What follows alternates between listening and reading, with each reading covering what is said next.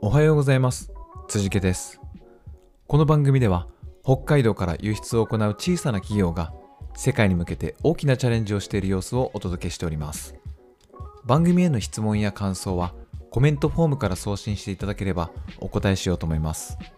また番組名でハッシュタグをつけてツイートしていただいても構いません。それでは今日も行ってみましょう。北海道から世界の食卓へ。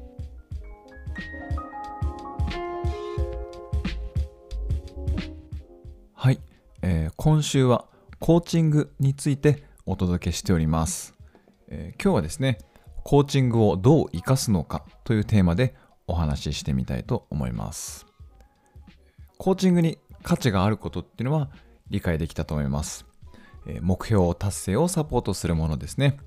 で、対話を通じて、え目標達成することはまもちろんですし、えより短い時間で、え高い成果を出すというのが、えーコーチングが、えー提供する価値でありました。はい。えーまあ、今の価値はちょっと今回のポッドキャストではあの触れなかったかもしれませんけど、えーブログとかにはそう書いてますね、えーコーチングが提供する価値ってどんな価値なのっていうですね、はい、自分で想定していた1年ぐらいかかるなと思ってた時間がコーチングをコーチをつけることによって半年で目標が達成できたとか、はい。まあ、3ヶ月で100点を取ろうと思って自分では思ってたけどコーチをつけることによって100点じゃなくて120点とか150点が取れてしまったっていうですね。これがえっと超過達成とかって日本語言いますけど、えー設定していたより高い、えー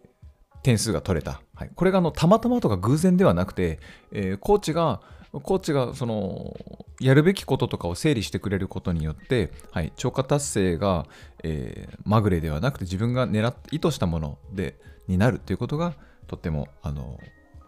コーチングがもたらすメリットですね。はい、補足補足でした。はい、で今日のテーマですけどコーチングじゃあそのコーチングをどう生かすのかって話ですよね。でこれあの自分にとって自分という個人にとっては仕事に使えるのってのは当然です、はい、会社で上半期の目標を提出しろとかですね。あの下半期の目標まだ出てないのかみたいなこと皆さんあのこの後も死ぬまであと何回言われると思いますか？で提出したところであのなぜこの目標なのか説明しろって言われてあこれこれこうですって言ったらこれじゃダメだみたいな上司に言われる。で上司からはあ上司にじゃあ上司に対して、まあ、会社が納得する目標っていうのをじゃあ提示提示してくださいっていうふうに言うとそれは自分で考えろと。もうあのこんなの地獄ですよ。はい。悲惨悲惨だと思います。まあもうそういう上司に当たっあのーね配属されたらというか上司がそういうタイプの人だったら地獄ですよね。はいなので、えっと、まあ私はそれ皆さんの上司に、まあ、コーチングというものがあるよと、組織をマネジメントする方法があるよというののが伝わっていくように、あの、私は頑張ります。まあというか、力を入れて、えーポッドキャスト配信とかですね、その、勉強会をやってるのは、そういう経営者とか部長クラスの方ですね、マネージャーの方々に、えー生産性を上げる方法とか、えーコーチングっていうものがあるよっていうのをね、お伝えするために力を入れてやってるんですが、はい。まあ、まだなかなかね、浸透してないかもしれません。あなたの上司がそういうタイプの人かもしれません。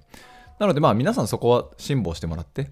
えっと、まあ、数値目標を達成できるような計画を出せっていうことなんだなと。あ、これって KPI なんだな。KPI って数値目標のことですけど、まあ、だから、会社が求めてるのって、数値目標達成にしすぎないんだから、嘘も方便で、えーこういう計画でこれを達成しますっていうふうに、えー説明すれば、まあ、会社がそれに対して納得しないということはないと思いますので、はい、じゃあそれを本気でそう思ってるのかって聞かれた時に、あ、思ってますよって言えばいいだけの話で、はい。それをね、あの、いや、本音はそんなこと思ってないですって言うと、それはもう話がわわけわかんなくなってしまうので、えっと、あの、よく有名な、あの、某某リクルート社の、私リクルート、リクルート大好きなんですね。はい。あの、リクルートの、じゃああなたはどうしたいの？っていう、あの、そういう言葉ありますけど、あの言葉だけが一人歩きしてる感ありますよね。だけど、その数値目標をコストをかけずに達成するなら、えー会社は自主性を重んじるとは言うけど、えー個人としては数値目標が望むものを提供した方が解決策をそうですね解決策を提供した方が話は早いですよはい。はい、なので、えっとまあ、そこにね理不尽さを感じることもあの増えるかもしれませんけどその本当に思ってるのかこれに自主性はあるのかって問われた時にいや本当は自主性なんかないんだけどなって思う瞬間はあって理不尽理不尽だなと思うかもしれませんけどね、はい、会社が求めるものが数値目標の達成 KPI のことを言ってるっていうふうに思えば、はい、そういうふうに計画書けばいいだけで、はい、で、えっと、まあ、あまりにね、こう理不尽な要求をされてるのが続けば、えっと、下手したら、もう転職、転職しようかなと。転職した方が早いんじゃないかなっていう決断をするかもしれませんね。はい。そういうのもね、なんかコーチングで見つかるかもしれません。で、まあ、転職するという悩みを解決するようになるなら、えー仕事じゃなくて今度は個人としてどう働くのか、どう生きていくのかっていうところにフォーカスが当たっていくでしょう。まあ、今話したように、えっとこうそそもそも組織を管理する側がコーチングを学び学ぶべきだし、えー個人としても仕事で目標設定するときにコーチングって便利そうだなと。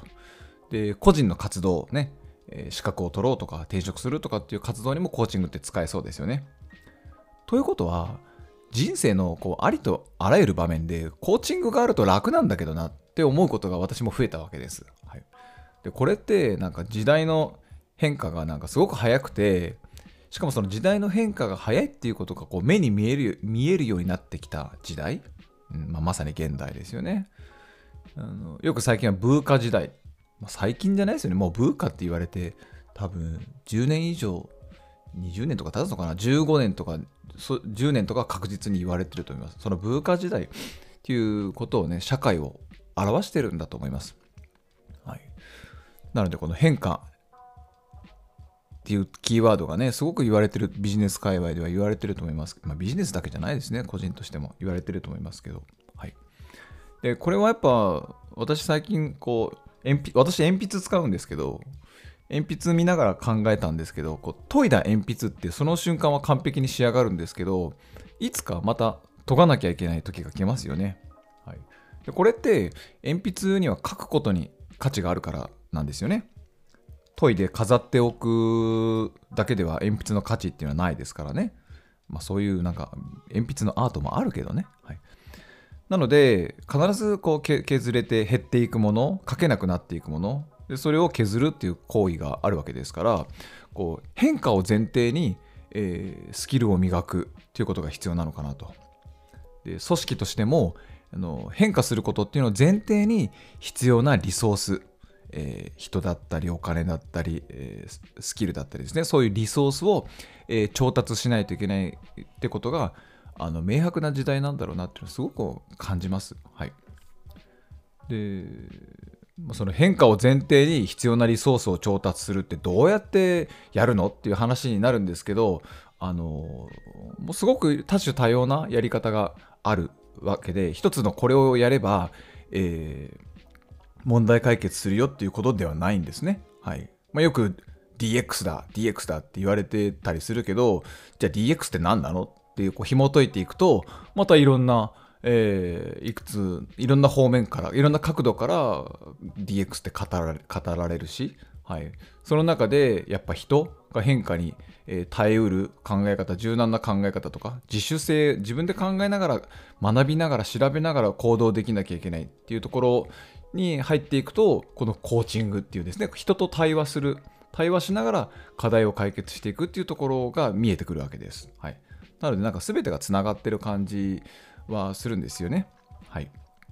なので、コーチングをどう生かすのかっていう単体で見るとちょっと見えづらいかもしれませんけど、今は働く人とか組織、会社、企業経営、もう全てのことにおいて、えーコーチングって活かせるヒントが